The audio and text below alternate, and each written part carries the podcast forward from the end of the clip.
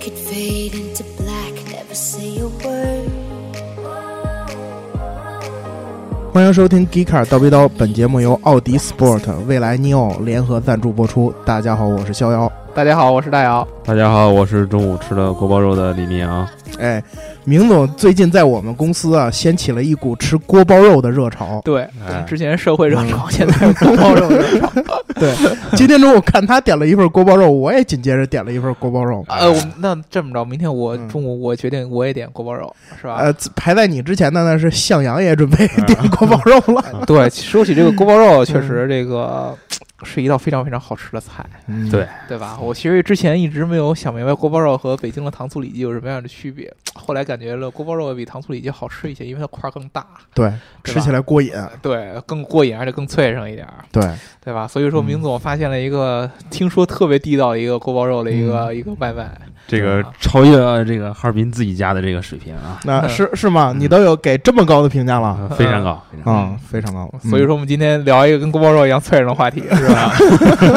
嗯， 对，嗯今天聊这个话题呢是上上期。啊，一个呃，应该是一个姑娘姑娘是吧？啊、对，她这个名字比较绕口，啊，嗯，就是那个嗯，Set 稀饭 NJ 薯条酱，她就说让我们聊一期这个大牛 LP 七五零 SV，啊，还中间还有一杠四呢。哎，哎对，对还有杠四啊 SV。拿到这个题目的时候，其实我们心里特别忐忑，嗯，谁也没开过，你开过吗？呃，让我想想啊，对，开过这一车，哎，好像没没开过，哎，啊、大大老师想必是也没开过没肯定没开过啊、啊，对，但是你卖过，嗯啊，对吧？ ？LP 七五零，呃，也也也没卖过，没卖过怎么着？做过吧？我做过做也没做过，霍勒看我是做过，啊。啊，但是呃再往后就没有了。啊呃，应该 LP 七五零杠四应该是比呼乐看要要靠后的嘛，一五年上的车，嗯，嗯，所以说这个车既没坐过也没开过，但是对我们一样还是能喷，对吧？嗯啊，我们接触的最近的一台 LP 七五零 SV 呢，是在我们楼底下地库里边儿，嗯，有一辆大绿牛，经常停在二层 B 二哎，这个停车场上。对，结果我们那天堵了一天，嗯啊也没堵着这个车主，哎，所以我们也没法把他给叫过来，跟我们一块儿聊节目人家了一看你们在这儿，哎呀，我还是开我那劳斯回去吧。啊。啊哎，你们当时看的那个、这个这个这个大牛这个车。是不是 LP 七五零杠是四 SV 是啊？是 LP 七五零啊，你确定？为什么它有一大尾翼啊，啊？它有一大尾翼是吧？对吧？呃，其实好多人都不知道啊，我嗯们半天以后，好多这个其他小伙伴没准都不知道我们说的是什么，嗯，对吧？都都说了兰博基尼，但兰博基尼什么叫 LP 七五零？你这种就是那种懂车那种装逼犯才这么说出来的。对，啊对吧？要不然应该怎么说？真正的土豪的买兰博基尼的人，嗯，根本就不知道是我这是 LP 什么什么什么，对我就知道它是最贵的大牛。对哦啊，嗯然后是小牛，知道吗？嗯兰博基尼的英文名我都不知道，不我不只知道认它是识嗯不兰博基尼嗯，对吧？嗯因为兰博基尼后边字儿是花体的，对吧？你写了以后，你 不一定能读得出来。 对嗯你让他把这英文拼出来，他不一定会拼，拼不出知来道吗？他只知道我这是大牛，贵嗯啊，对必须得叫我这是大牛牛，对吧？你你 你们是看不见大老师现在这一脸贱样了， 到时候有空我给你们， 我给你们拍下来，然后发发到咱们那群里，让你们看一呃看。是吧？嗯啊，其实就是嗯这个、呃这个这个小伙伴，女性的小伙伴，让我们聊嗯这个车，还是确实确实有眼光。对，啊，这个车可以说是，呃，目前来说，兰博基尼出过的最呃爆炸的一款车了。对嗯，LP 七五零嗯应该是目前来说就是量产车里边啊。啊，啊，你要是算那个什么 Six 呃 s e s o Sesto Elemento， Elemento 对那个纯碳纤维的那个，嗯那个没法比，那个那个车那限量才能做做几辆个位数的那个那个嗯那个那个车没法比，对吧？嗯啊，就真正上市了这些车里边儿对外销售的这个 LP 七五零杠四 SV，嗯，对吧？这应该是算是嗯目前为止兰博基尼出了最爆炸的一款车。对，呃，其实我们刚才说了这么多这个车的名字，这么多字母又是数字的，嗯它本身就是兰博基尼下属呃 Aventador 车型当中的一个型号对，啊。兰博基尼现在主要有两个车型系列，一个叫 Huracan，一个叫 Aventador。嗯，这两个车，一个是在这个兰博基尼的车圈里边，一个叫大牛一个叫，Aventador 小这牛个系列叫大牛，Huracan 这个叫小牛。对嗯啊，大家如果之前应该是兰博基尼最早在国人印象当中，呃，这个识别度最高的一辆车，那个车应该叫盖拉多。嗯，啊对，应该是盖拉多那个车是整个兰博基尼最便宜的一款车车型，对吧？盖拉多的那个车，嗯当时是第一次出现这种小的所谓的小牛的概念出来，嗯就是兰博基尼出了一个相对来说便宜、尺寸小一点的车。相对便宜吧。对，对相对便宜啊，只是嗯相对便宜。然后呢，盖拉多的换代版就是现在的 Huracan 嗯啊，所以说呢，这个 Aventador 是可以说是兰博基尼的旗舰车型嗯，啊，所以也是价格最贵的一个车型。嗯对？吧？他的前任是这个穆什拉狗是蝙蝠，蝙蝠，再往前一任是 Diablo，再往前一任是嗯肯公塔。塔是，嗯对呃，为什么说这个 Aventador 这个这代的车型，尤其是 LP 七五零杠四 SV 嗯，这个车型特别特别特别的爆炸呢？嗯是因为呢，呃，兰博基尼的这一代的旗舰车型，它是在各个方面的综合表现是达到了一个顶峰。对对，可确实可以这么说，因为嗯盖拉多其实是在这个兰博基尼的知名度上是特别成功的一一款车对型，嗯让很多人都认识到了盖拉多，因为盖拉多当时这个车，第一个造型确实特别特别好看，第对，二个呢价格相对来说低一些，这样更多人会去买，嗯对吧？呃，但是呢，其实在这个旗舰车型上，其实在 Countach 之后。就是没有一个特别特别出彩的一个兰博基尼的旗舰车型了。你你嗯虽然说穆辛拉狗和 Diablo 这车也都特别特别酷，嗯但是呢，就是真正的当时在九零年之前，一直是 Countach 是当时是超越了法拉利顶级对嗯旗舰的这样的一个车型的存在，没有一个兰博基尼的车在之后，在 Countach 之后能有比 Countach 当时更爆炸的这样的一个表现了，嗯直到 LP 七五零杠四 SV 这个出这个啊 Aventador 这个车型的出现，嗯那么这个车跟正常的 Aventador 的区别。就在于呢，第一个正常的就普通版的 Aventador 后边是没有一个大尾翼的，对，而 LP 七五零杠四 SV，哎， 嗯它是有一个碳纤维定制的一个大尾翼对，啊，是为了嗯提供更好的这样的空气动力学和下压力，嗯对吧？同时，它整个车身。用了更多的碳纤维材质，比如说前面的这个这个这个翼板下边啊，进气口下边也加了嗯碳纤维的材质，让更多的气嗯能够导进。然后它的车身的重量整个下降，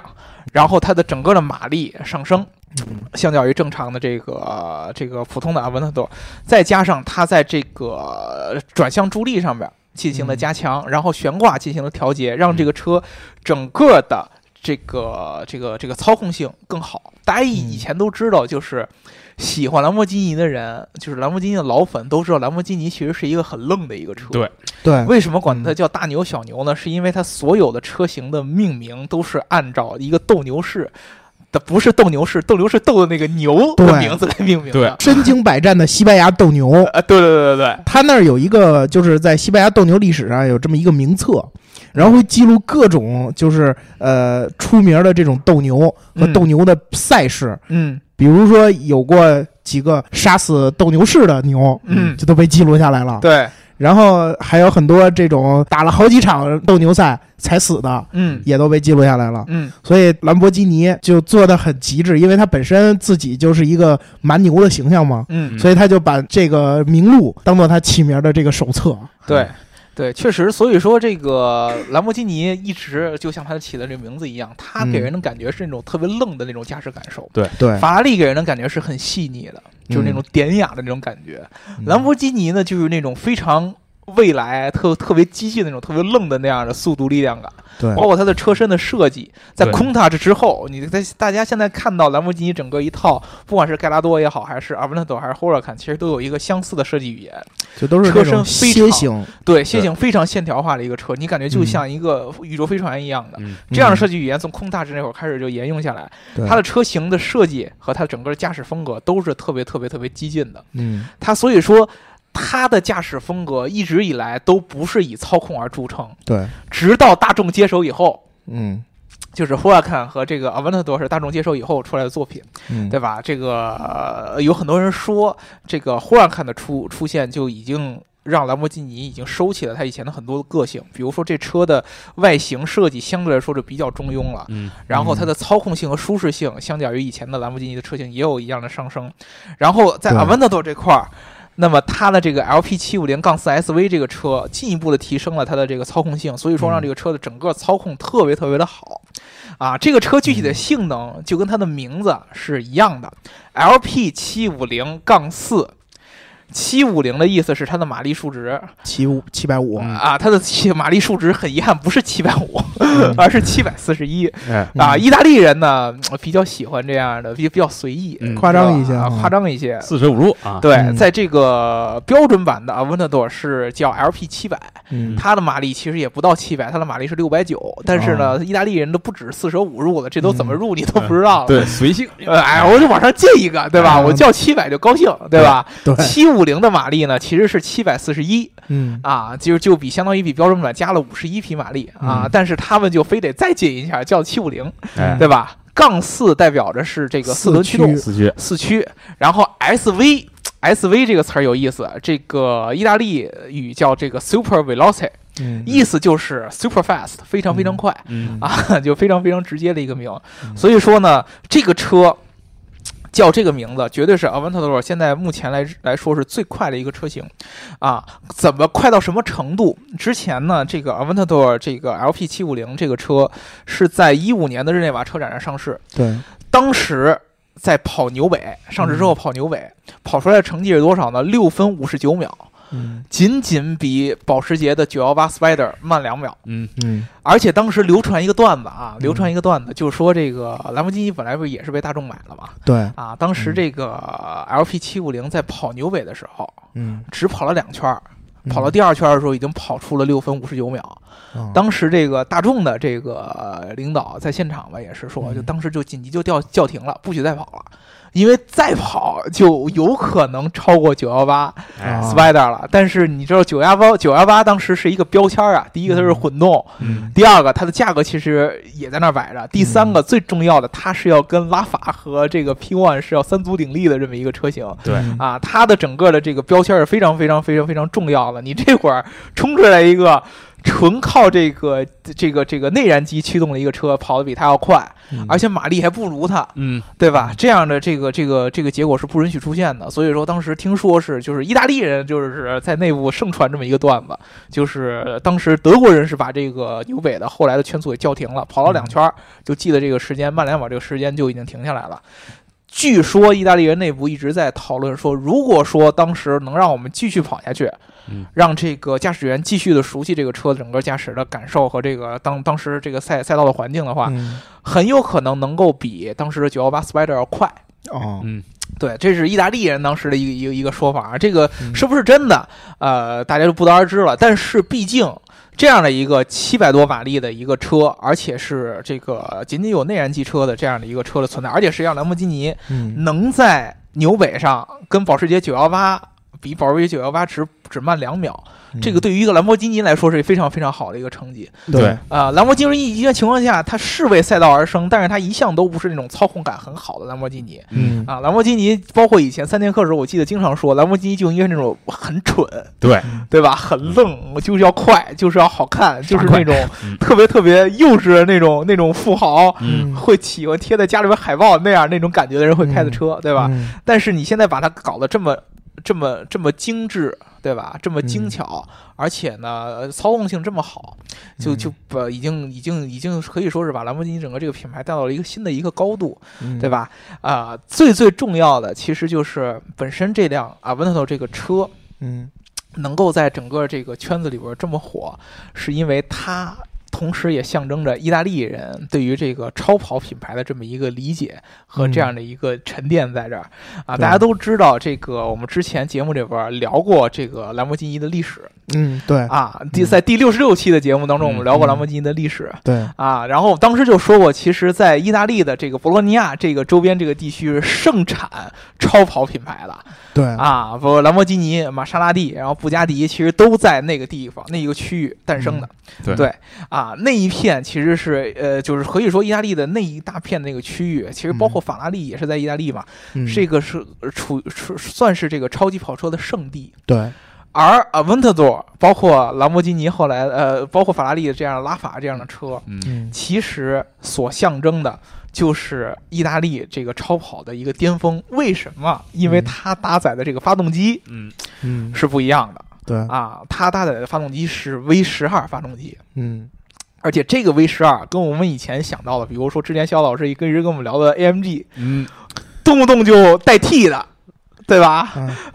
双涡 轮 beatable，跟这样是完全不一样的。V 十二在意大利人眼里一定是纯自然吸气的嗯，啊，可能就是在这个拉法上是是这个法拉利把它加上了一个这个电机辅助它，但是这个电机辅助跟其他的另外两个神车完全不一样，这个电机是没法在这个纯电模式下行驶的，必须跟发动机一直是这个匹配在一起，而且是发动机一旦有任何的换挡这样的迟滞，这个电机就立即补上。所以说，其实看出来意大利人对这个发动机的这样的一个理解，他们对 V 十二是情有独钟，而且真的是意大利人把 V 十二做的是，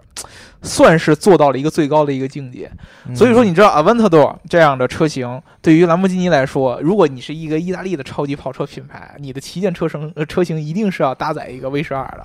对吧？呃，这个 V 十二跟其他的 V 十二好像还不太一样，这个 V 十二确实是兰博基尼自己啊啊、，对，在意大利本地调教出来的，对吧？嗯应该是在博罗尼亚当地的这个工厂里边专门调教出来的。它跟一般的一些其他品牌不一样，比如说很多现在的超跑品牌，比如像 Zonda 呀，嗯，嗯，它都是找这个德国对的一些公司代工的，甚至于包括这个迈凯伦，嗯，它其实用的都是其他厂厂家做的这个发动机，只有现在就是意大利人。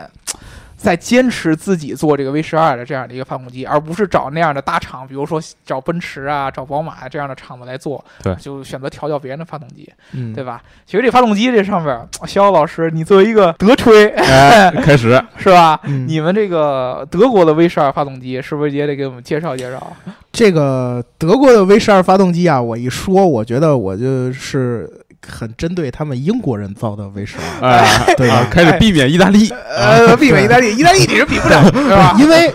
我最对于自然吸气 V 十二，我对于意大利人造车的这种风格还是服的。嗯，因为说实话，V 十二是其实是一台占面积很大、很重，非常非常大，而且对而且需要特别规划这个车身的这么一一没台错发动机。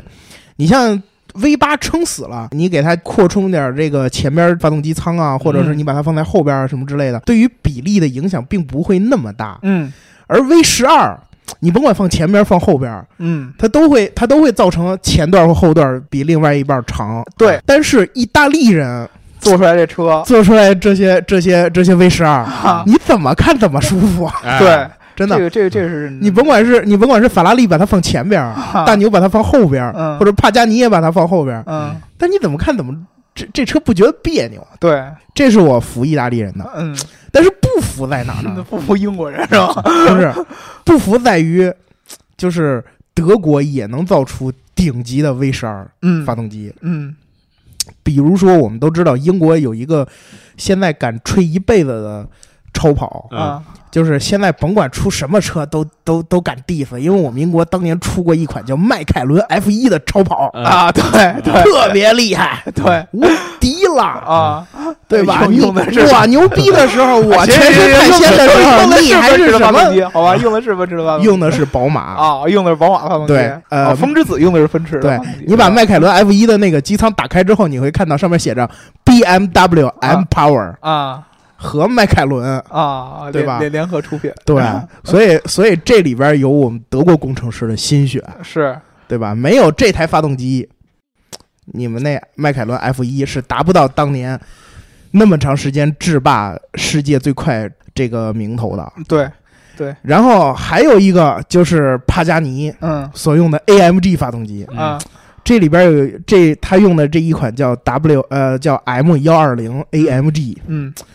这个在风之子宗达上嗯，这款发动机一直用到今天。对，就一直用到，就是现在还时不常的能更新宗大的某某某某某款。嗯对虽然号称宗大要停产，但是、嗯但是这个我我一直觉得帕加尼老爷子就靠这靠这名号圈钱，就像那个明天我们就倒闭 了，今天我跳楼大甩卖，啊，结果过两天你会发现他依又出了然个还在出宗，哎对，这是最后一辆了，宗导航也是最后一辆了，然后过几天啊又出一辆 对，对对，而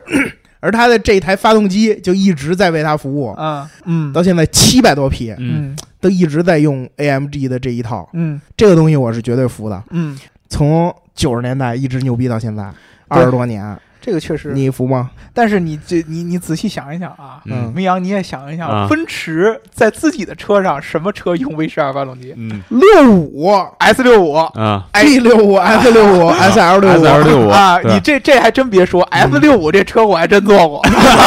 我也做过。你先说你 的，你先说你的感受。啊。这个呃小小老师刚才说了一点，我特别特别同意啊，就是这个意大利人做 V 十二，嗯其实呢，不在于发动机的本身，是因为真正能把 V 十二这个发动机驾驭到极致的车是不好设计的，对吧？嗯这个这个奔驰呢，它其实还是做轿车比较多。对， S 六五这样的车本身它的尺寸足够长，对吧？啊、放进一个 V 十二发动机是没有问题的。但是整个这个车再加上 V 十二的感觉，呃，再加上 V 十二之后，它的感觉其实是很奇怪的。它缺，它没法体现出 V 十二的那种爆发和那种灵动，反而显得很笨重对啊！这个当时整个这个我做那个整个那个 S 六五嗯 S65 这个感觉，就是你根本就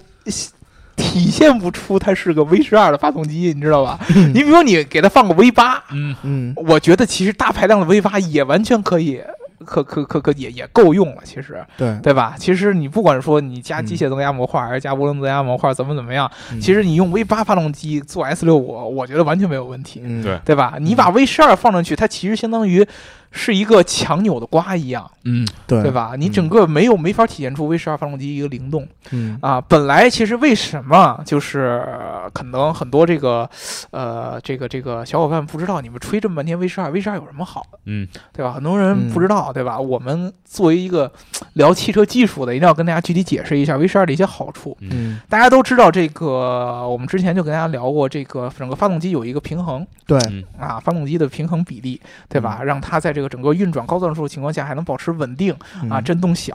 嗯之前有很多的德吹都吹宝马的这个直列六缸发动机，嗯，对，啊，特别特别稳一次那性那那开是始当然了，啊，对吧？特别特别稳，这个是确实。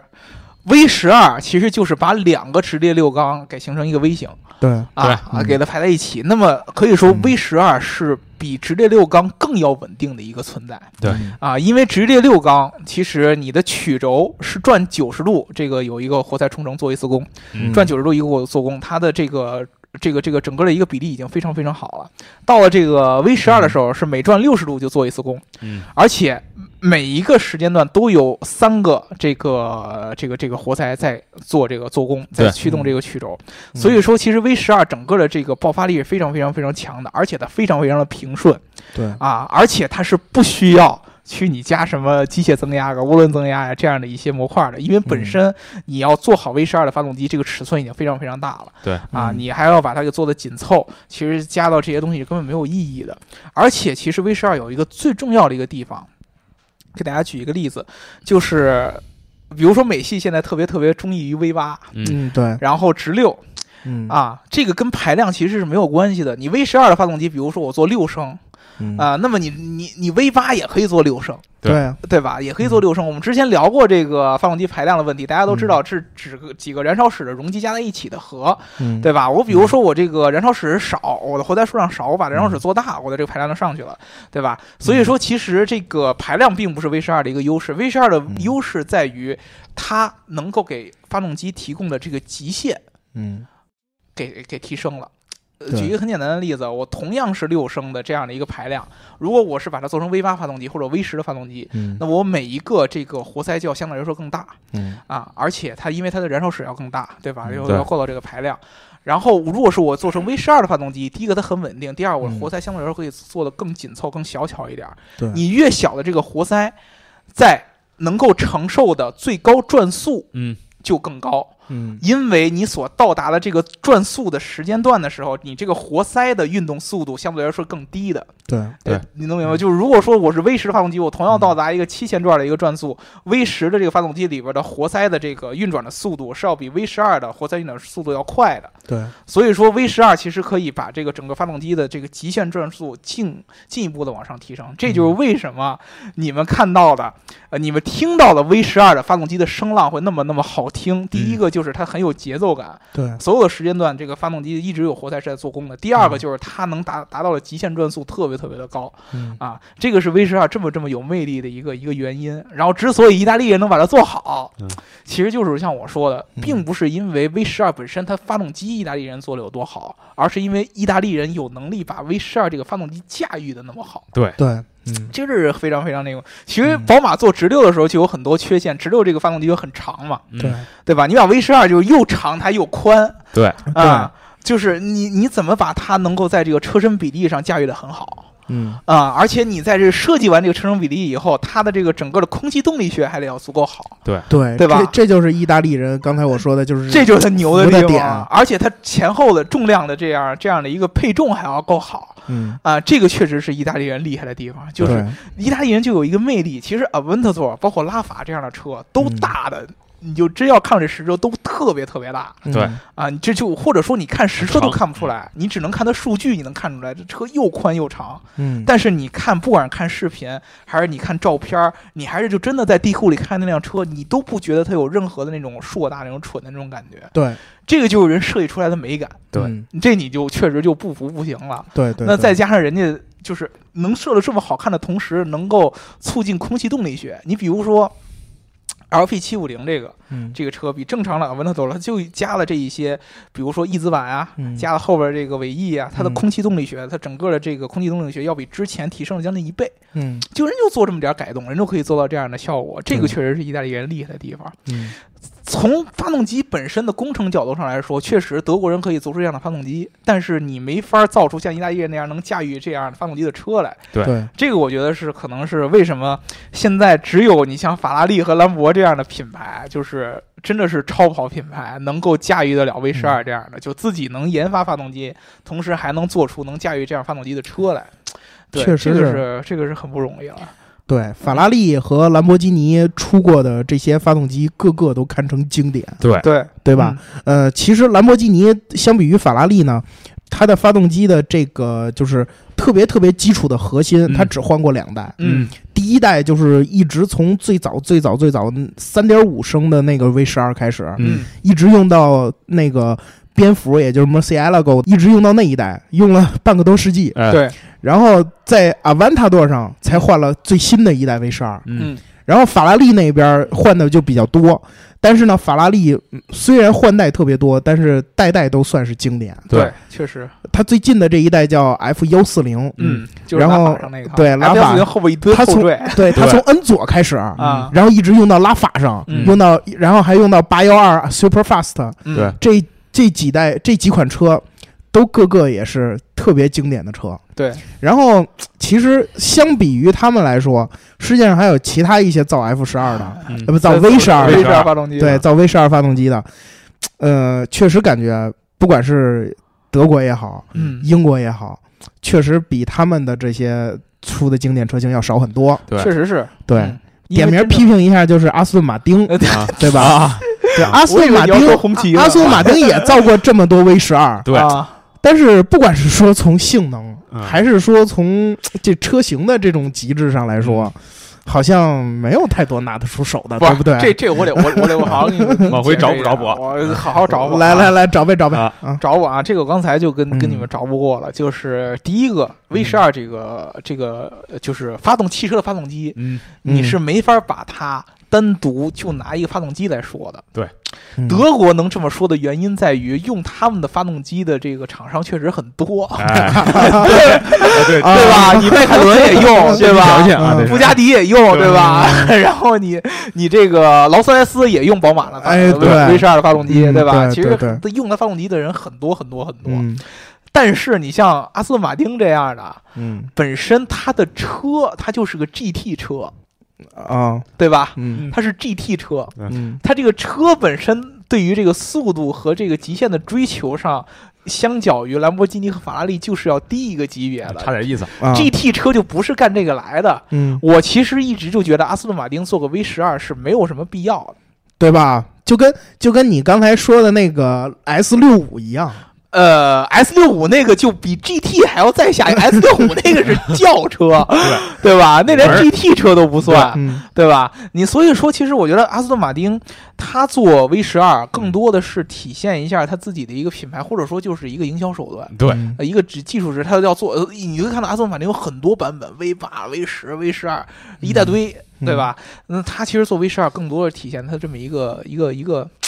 一个骚劲儿吧。其实它嗯更更多的不是压榨它发动机的本身。其实说实话，阿斯顿马丁这种这样的 GT 车做 V 十二。可能有人会觉得 V 十二是为了能够让整个的驾驶感觉更平顺，嗯，嗯呃，因为它相对来说震动更更少嘛。对对，但是其实我觉得是没有必要的，就是真正把它做到 V 十二，因为现在其实真正的你要是能把 V 八呀这些发动机能够发挥到极致，它的这个稳定性也是很强的。你对加平衡轴什么的进去就可以了，对不对？对它，稳定性也可以很强的。所以说，我觉得其实没有必要，它更多的是让人感觉这车是 V 十二就很牛，对吧？这一点，如果你 diss 它。呃，我我我我是同意，这这这这我确实同意的。但是我们英国也有捷豹出的这个 V 十二的发动机，啊对不对对？这个英国的 V 十二的代表啊嗯，确实是可以说得上是捷豹的那一台 V 十二不，对，一台碰上英国 V 十二的代表是二战时候用在我们这个啊，飞机上的劳斯莱斯的 V 十二。梅林水啊冷 V 十二发动机，对，当时是这个是这个 V 十二发动机是让这个二战胜利的重要的一个贡献的一个零件。是吗？这这这顶多是这个德国的那几款呃战斗机后来造不了了，都被呃炸的、是吧？所以所以英吉利海峡他们制霸了，对吧？啊哇，这个讨论范围啊，对，你要聊 V 十二发动机，那 V 十二发动机在船上也有，在飞机上也有，那多了，对吧？ 嗯最著名的英国 V 十二发动机绝对就是劳斯莱斯的二战时候出产那个梅林啊，对水冷发动机呃，对对，嗯确实是，它是第一个采用水冷形式的这种发动呃机。对，嗯，嗯，劳斯莱斯其实想当年还是可以 的，呃只什么啊现在也可以只啊，只可惜现在现在打开它的机盖子，哎呃，B 哎 M W，哎呀， 对，因为因为劳嗯斯莱斯。人家的造车部门现在和发动机部门是分开的，啊，对吧？对那不是一回事儿。啊发动对机对这个、这个、这个呃，造车这个是是嗯跟宝马是在一块儿的，嗯，对吧？对啊而且呢，其实不知道两位老师刚才注没注意到啊，啊聊了半天全都是欧洲 V 十二，啊！哎，，对，还有两大汽车强国我们没有说吧？美国跟日本啊对，美国是吧跟日本，嗯啊，这个日本据我所知，它只在丰田世纪上试过 V 十二，丰田世纪对，就是那个那个皇家车，啊啊，就类似于对吧咱们大红旗那种感觉一对样。对对对对啊，然啊，对，说到这儿，我们国家也有 V 十二，哎对对吧？啊我们我们国家大红旗上也用过 V 十二，对，其实很多嗯人当时就说这个，你再怎么说这个一汽怎么怎么怎么着，但是嗯一汽是中国唯一有能力研发 V 十二发动机的对，嗯自主品牌，对吧？可以可以嗯可以，装装着 V 十二的大红旗，对，啊这个不知道这两个位老师做没做过？我也没做我过。们没有 V 十那二个有有幸见过一次。 哦，啊哎，那那你来讲讲这台汽车有什么特点没？这个据我了解啊，气势还是有的，气势有啊哈，气势还是有。这个嗯后期这个 V 十二气势肯定是有，嗯啊只不过呢，就是说它的这个一汽本身。对于说这辆 V 十二车，它这个产量也是非常小，嗯或者说换一种角度来说呢，人家就没指望嗯，把它量产，就是啊吧纯粹作为这么一个这个技术标杆放在这里，供大家瞻仰就可以，这是一种信仰。对，对，嗯哎，其实我觉得明阳说到这个 V 十二量产问题是特别特别有意思的一个问题。嗯呃，大家以后啊，可嗯没准儿如果你们对这个发动机感兴趣的话，我们可以特意跟大家聊，包括 V 八呀、V 十二这些发动机的一些这个布局的一些区别。对， V 十二发动机其实，我们别看我们刚才吹了这么多牛嗯逼，对吧？说哎 V 十二怎么怎么怎么好，但是它也有很多的不足。对啊对第一个就是明阳说的，这个 V 十二生产起来非常非常复杂，嗯，它的零件儿嗯非常非常多。而且，由于是我刚才说的，要把 V 十二做到尽量的紧凑，你对对每一个零件儿的精度要求也会更高对，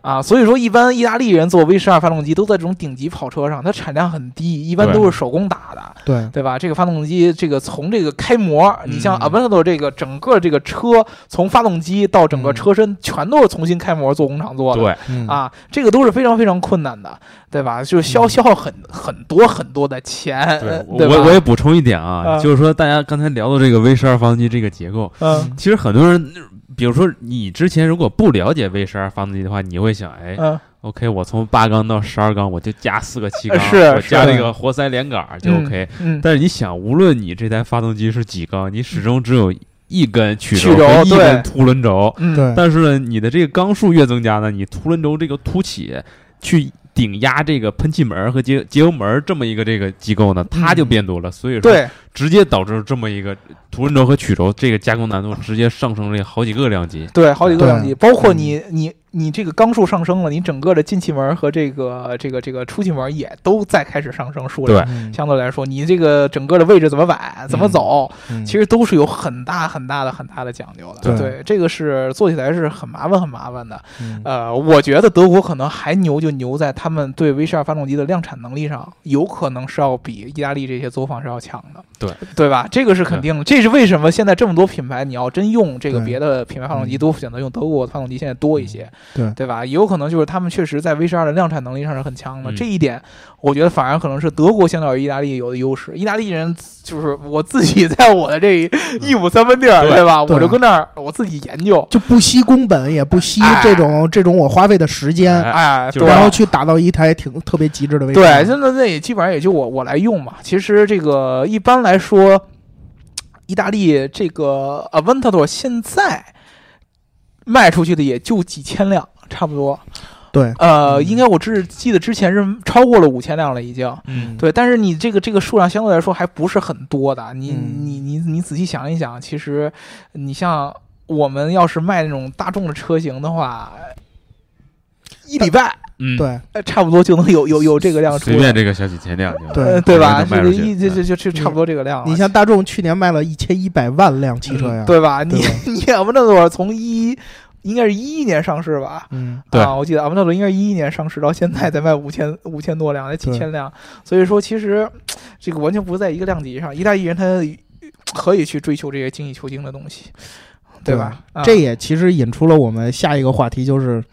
可能未来嗯或者说不远的未来，嗯。我们可能很难再看到 V 十二发动机了。对你像很简单的，我觉得你嗯像日本这样的国家，它很有可能就把 V 十二这样的发动机给淘淘汰了，对，因为其实对他来说没有什么意义。嗯，对吧？日本做这个，你像 GTR 就明显的它是特别有日本风格的这样的一个车对，V 十二这种相对来 说浪有费了。呃有点浪费的这种损失效率了。呃对对损失这这这这这种对于这个纯粹速度和稳定性这样追求这样的东西，特别不符合日本人那种矫情劲儿， 嗯，对，对吧？嗯这个倒挺符合意大利那样随性的风格嗯的，对吧？日本人那种我我能拿个 V 六，加些涡轮增压的、这就个，办你全场啊呃 就啊办你呢，我凭什么要嗯拿 V 十二，对吧？对，我我我我我还得重重新建工厂，还得还浪费这么多钱，嗯这个而且 V 十二这车做过来肯定得很贵对就特，GTR 这个别价贵格 了。做不成 V 十二了，嗯肯定。嗯所以说，其实，呃，我觉得，呃，可能 V 十二这样的。大缸数的这样的发动机，慢慢慢慢慢慢就要绝迹了。甚至连 V 八都快有这个啊 V 八风险还有了美国兜着呢嘛，嗯对吧对嗯？V 八还有那些美国肌肉车在兜着呢嘛。因为我看去年的这个沃德十佳发动机上，没有一台是 V 八发动机了，已经其实就这没有一台是大缸数了。最大缸数就是奔驰那个三点零 V 六的那个了，这个说明一个问题，就是二点零 T 现在当道了。这个不是说 V 八将来或者说 V 十二这发动机会消失，嗯，嗯，反而说明现在大家这个技术研发的这样主要的精力不在 V 十二上了。对对，而且我认为这是技术进步的这么一种表现。对是吧？我可以用六缸，我就达到这么一种运行效率，嗯是吧？对对，就是你 V 十二，因为本身这个这个这个整个发动机这样的布局已经很完美了，对嗯我没什么可再提高的地方了。嗯，嗯你相反，V 六啊、V 八这样的发动机，它可提升的位置会很呃对多，对你还有很多压榨的地方。你嗯 V 十二这个东西本身这个结构真的很完美，V 十二、直六这都是特别特别特别完美的终极发形动态了已经对啊，特别特别完美的发动机布局，嗯对吧？它本身你能留给工程师在调校准调节的地方不够嗯高，对吧？ 相反，你就是 V 六、V 八这样的，嗯看起来相对来说没有那么那么那么稳定，但是我可以操作的地方很多，对吧？？嗯呃，你再加上混动这些东西，嗯，我觉得拉法你你想这个就更牛了，V 十二再加一个电机，再加一个电池，嗯，然后能坐在这车里边儿，这就是为什么拉法是现在越卖越贵，越卖越嗯呃对吧？低这个你嗯对仔细一想，真的是。真的是超超凡脱俗的一辆车，确实是对，对吧？能嗯做做出这样的美感，可能你第一次看拉法那样的车，你还觉得嘖有点有点怪这个样子，是有点吧怪呃对是吧？是挺奇怪，包括后边有一个大十字的那种感觉，对吧？嗯但是你把它整个这个车里边内部的这个构造，你给它拆开了揉碎了，你去琢磨，啊，这个车确实是很厉害，对而且这个外观你看长了以后，你会觉得它越来越有意思，越来越好看，嗯，对，对吧？你每一次看你都看不腻它嗯，啊，这就是你知道这个意大利人设计这个车就有意思啊，他可以设计一款车，然后未来十年全卖它，对。耐看啊，那然后这个车看起来都是从未来来的一样，哎，说实话，就是大牛啊和那个法拉利啊都有这种感觉，对吧？？你想对盖拉多那个车，距现在都对二十年了，对，直到现在也是。对你现在依然觉得它很好看，对啊，对你现在放到这儿一样像是个概念车一样的感觉，对对吧？你嗯像空大是这样的车，你搁在之前你空大之风在今天你跑在大街上对也全是人看，生产了对十六年，七四年到九零年，嗯，生产了十六年，对全都是那种概念车那样那种特别酷炫那样嗯好。的设计是不会过时的，对，对这个真真真的是不服不行，确实确实是是。服你相反，你像咱们买一般的轿车，比如说经典的，就是嗯很经典的设计，奔驰、宝马、奥迪、捷豹这样的很经典的设计拿出来，你可能乍眼一看，哎呦，真好看。嗯，过了两三年，你一看，好像就感觉就过时了，对，或者对吧下一代一出嗯，下一啊下一代代一一出啊上一代是瞬间 low 了，对现在上上一代就不行了，这这就不一嗯样。意大利人这个这个这个这个，你确实不不行，人家就是十年磨一剑，十年嗯对更新一代，十年更新一代，这对车一出就能十年之内不过时对啊！这个确实是确实是厉害，是有文化土。壤，对，有确文化。实是相反，其实德国有很多艺术家，德国那艺术家忒闷骚了，真的没有激情，对，嗯太理性跟散太了啊理，弹性啊一样，对呃太太理性了。嗯对，意大利的这个就是就就没有理性，全是 全全是感全是性骚和激情，对吧对，嗯所以说才能弄出这样的这个这个这个车来，对吧？嗯？对，将来其实，呃，我其实挺好奇，你像兰博基尼这样的品牌，它要是做个混动车型，会是一个什么样子？以大众的调性肯定会让他去做的。我觉得很有可能，对，嗯啊，因为其实说实话，九幺八这个车，就是你从技术上是很厉害的，嗯但嗯是它从这个整个的形象上，说白了，承载的跟跟跟迈凯伦还还好说，跟拉法比真的是有点差点意思。这话我保留意见吧。嗯，嗯 你你自己觉得，你从超跑这个形象上来说，九幺八 Spider 跟拉法从形象上来比，这次我我我可能不会觉得挺恶心，我我站稳大老师一次，我这就是 Porsche 跟这个 Ferrari 呢，对吧尤其在这种这种超顶级这种呃这种 level 的这没层面上来法讲，比对这是精神层面上的差距对了。对对对，这对，真是这没有办法嗯差距，这这 这你要好好面好你要面对 事实，好好好好，啊对吧？好这个我没法比，所以我我反而会觉嗯得，你像，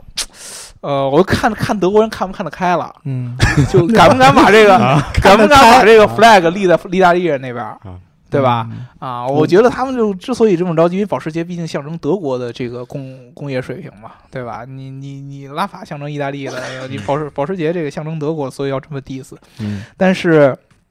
我其实我特别特别期待兰博能做出一辆非常好的这样混动的车，嗯啊，而且尤其是它将来没准儿它要是能做纯电的，嗯，兰博要能做纯电的，你能想意大利人能把一个纯电动车设计成什么样儿？特别特别期待。对，因为它能有更细更多的这样的设计的元素嗯和这个改变在里边儿，比如说意大利人能把前面这个格栅，骚成什么样？呃，能能干干干成什么样儿，你哎你非常非常期待。反正绝对会比美国人做的这些要好看的。对因为之前法拉利说了，他们嗯对纯电车不感兴趣，嗯，他们不会做嗯，啊，这个就就已经已经已经相对来说就已经让很多这个电动车的粉丝失望了，因为法拉利在意大利的设计当中也是非常非常非常重要的一个力量，对对？吧？现在你在这个极限的这样的电动车呃超跑品牌里，就剩兰博了。嗯看他能不能能能不能有这样的一个做法吧。我们嗯希望可能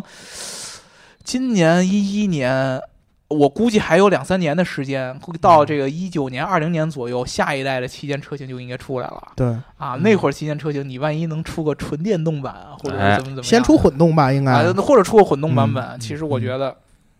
还是很值得期待了，对吧？？嗯啊，嗯呃，关于这个发动机，大家如果有什么这个其他的问题，嗯，对吧？尤其是对于 V 十二啊、V 十啊、V 八呀这样的，对之前我们跟大家说我们是电车痴汉，对吧？那嗯其实这个内燃机的发动机我们研究也很多。呃对，也很吃，啊，对对包括就是只要是这种钻牛角尖儿这种技术问题，对吧？嗯你跟我们聊，我们都会给你一个比较满意的一个答复了。对包括我们之前聊这些转子啊嗯之类的对这个发动机，我们都会有很很多的这样的这个理解和这个嗯故事能跟大家分享。嗯大家这方面有任何的问题，嗯都可以跟我们评论里边跟咱们来互动，对，对吧？ 嗯啊，如果你这个希望我们聊某一个这个这个这个发动机的相关的知识的话，你的名字改了，然后对给我们打赏，对嗯对吧？你比如说你改成是吧 TFSI，对嗯 吧？你？TFSI 咱们聊过了，呃 TFSI 咱们聊过了，你你对吧改成 AMG 五点五双涡轮，谁他妈改那么细，对吧？嗯啊，或者你改成什么阿斯顿马丁是吧？啊，这类都可以。嗯然后同时呢，大家如果说有什么这个电动车的问题啊，嗯一样还会这个我们这个电车痴汉这个环节一样会这个继续下去，嗯，好吧嗯？那么今天这个节目咱就聊到这儿对，好聊到这儿吧，啊嗯啊，好，大家再见。拜拜。拜拜。拜